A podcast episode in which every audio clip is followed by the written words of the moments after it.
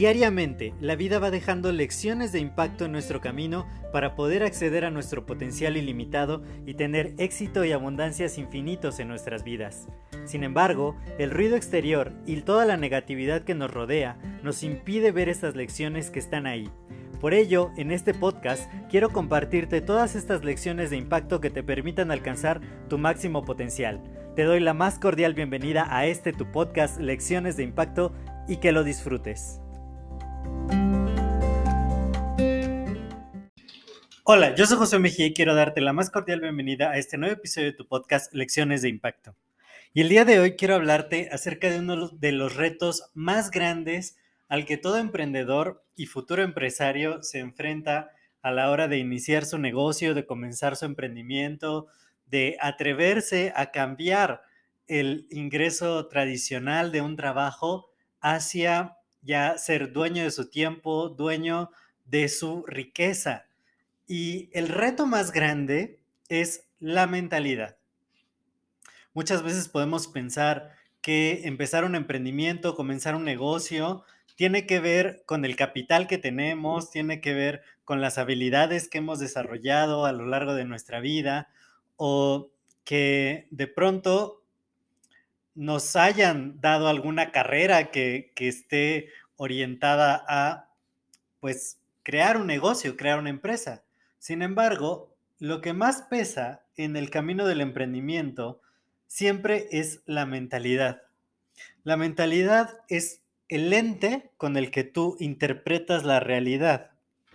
Entonces, es muy importante que pongamos atención a cuáles son los pensamientos que nosotros vamos teniendo a la hora de generar dinero, a la hora de tomar decisiones, a la hora de mm, liderar a la hora de decirle a otros lo que tienen que hacer, todo, todo esto son componentes de la mentalidad.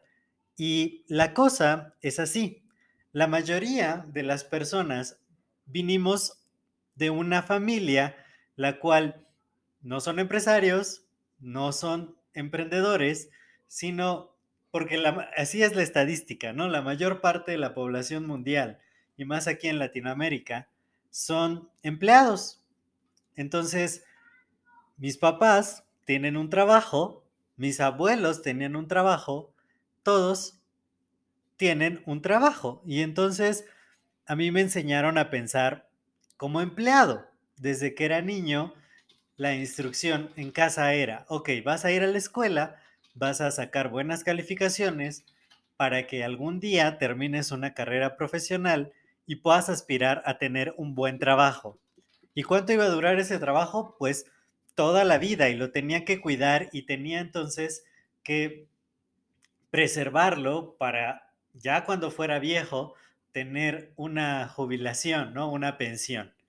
Ese es el pensamiento con el que yo crecí, con el que yo viví y por supuesto el ejemplo que mis padres me dieron. Entonces, eso crea en tu mente una forma de pensar a la que llamamos un paradigma. Y la mentalidad del empleado es muy simple. Yo busco un trabajo para que alguien más me evalúe, me califique, vea que tengo las habilidades para darme el permiso a ejecutar alguna acción, alguna actividad que cada cierto periodo de tiempo y de manera fija se me va a estar retribuyendo económicamente. Y mi jefe, mis superiores, van a dictar a dónde tengo que estar, a qué hora tengo que estar ahí, todos los días que tengo que ir, cuándo me puedo tomar vacaciones, a qué hora puedo comer, a qué hora puedo regresar a mi casa. Entonces, el pensar como empleado no está mal ni está bien es simplemente una forma de pensar, una que se nos ha inculcado a la mayoría de la población a tener. Y es totalmente normal. Sin embargo, a la hora que nosotros empezamos a tomar decisiones y nos damos cuenta que la verdadera generación de la riqueza no es cambiar tiempo por dinero, sino más bien poder ofrecerle mucho valor a muchas personas y de esa manera obtener grandes rendimientos, grandes retribuciones. Entonces hay que cambiar la mentalidad. Ahora, un empleado va a ser hasta donde le paguen y normalmente va a ejercer el mínimo esfuerzo necesario para que le paguen y no más, ¿no? Un empleado claramente tiene una hora de entrada, tiene una hora de salida y normalmente no vas a dar más de ello, más de lo que está en tu contrato, ¿no? Te, te, hemos contratado para que trabajes de tal día a tal día, de tal hora a tal hora, y te vamos a pagar en tales fechas tu sueldo. Y el sueldo no va a ser ni más ni menos. Y por lo tanto, el trabajo normalmente es lo mínimo indispensable para cobrar y ya está. Sin embargo, a la hora de aventarnos al mundo del emprendimiento, de empezar nuestro propio negocio, de ser nuestros propios jefes, es distinto. Tienes que empezar a pensar de otra forma. Ah, ahora mi ingreso no depende de alguien más, sino depende de mí mismo. Y quitarnos esta idea de la dependencia económica, porque cuando éramos jóvenes, pues dependíamos de nuestros padres y a la hora de eh, crecer, de graduarnos, de conseguir un empleo, ahora dependemos de nuestros jefes y en realidad, pues eso se vuelve nuestro patrón de vida. Sin embargo, a la hora de emprender, ahora dependemos de nosotros mismos. Ya ya no es como de, ay, jefe, págueme mi sueldo porque trabajé de 9 a 5 de lunes a viernes. No. Ahora tenemos que trabajar mucho más para servir a los clientes, para poder agregarle valor a otras personas y de esta manera vamos a tener nuestra paga. Si trabajamos mucho más, podremos aspirar a mucho más paga. Si trabajamos mucho menos, podremos aspirar a menos paga. Sin embargo, nadie nos enseñó a pensar de esa manera. Y va a haber ocasiones donde trabajemos muchísimo, muchísimo, muchísimo, le pongamos todo el esfuerzo del mundo y al final no tengamos ninguna paga. Lo compartí en episodios apenas recientes que un millonario, un empresario millonario, tiene que estar dispuesto a vivir mucho tiempo sin paga. Porque realmente va a ser algo complicado, va a ser algo difícil. Construir lleva tiempo. Si yo estoy empezando a construir un edificio, no es que ya pueda vivir ahí de inmediato, ¿no? Primero se tienen que hacer los cimientos, la estructura, ponerle la, la pared, la obra negra y ya después los acabados, los cableados, todo eso que lleva. Y hasta mucho después empiezas a poder vivir en un edificio.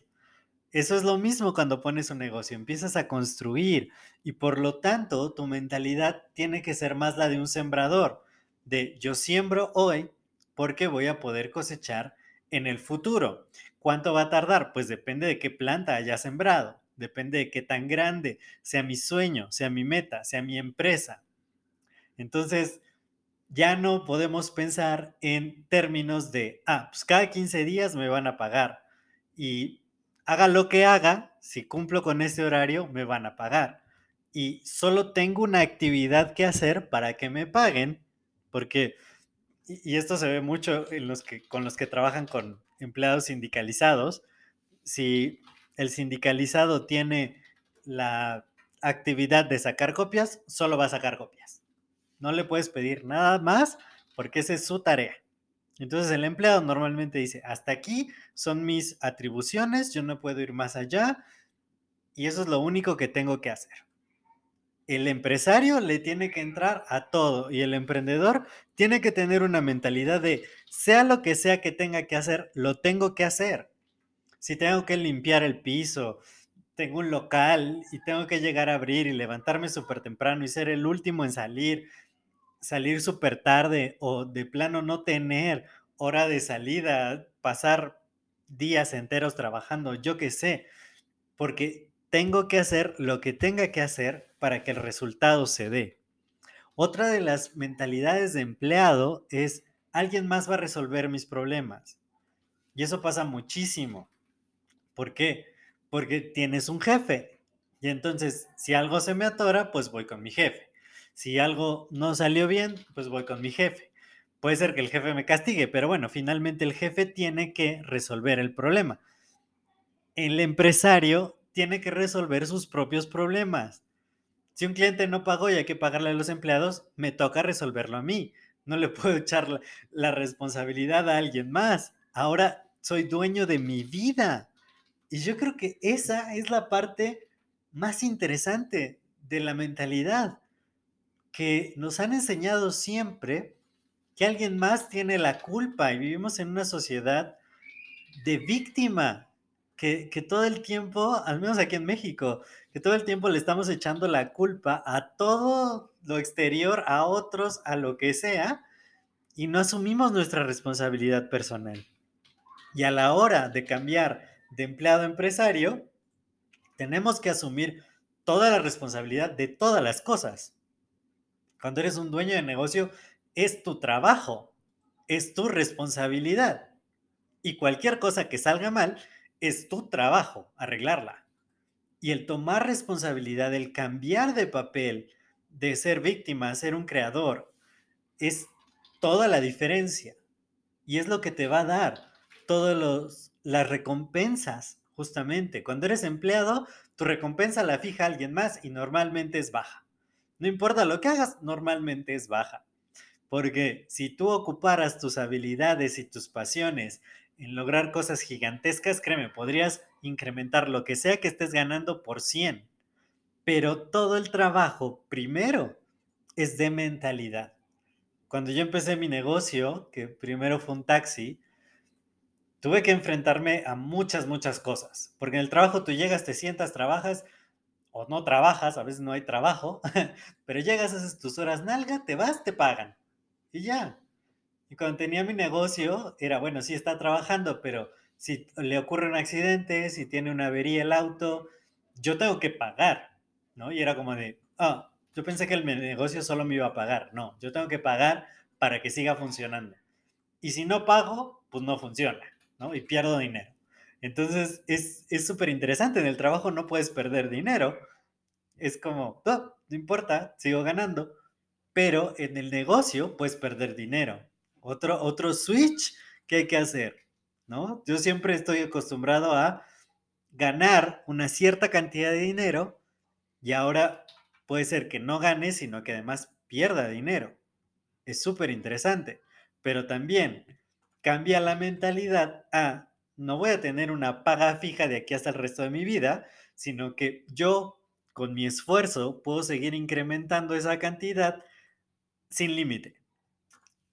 Y, yo creo que a todos nos gusta esa idea. Entonces, vale la pena, vale la pena comenzar a trabajar mucho en la mentalidad.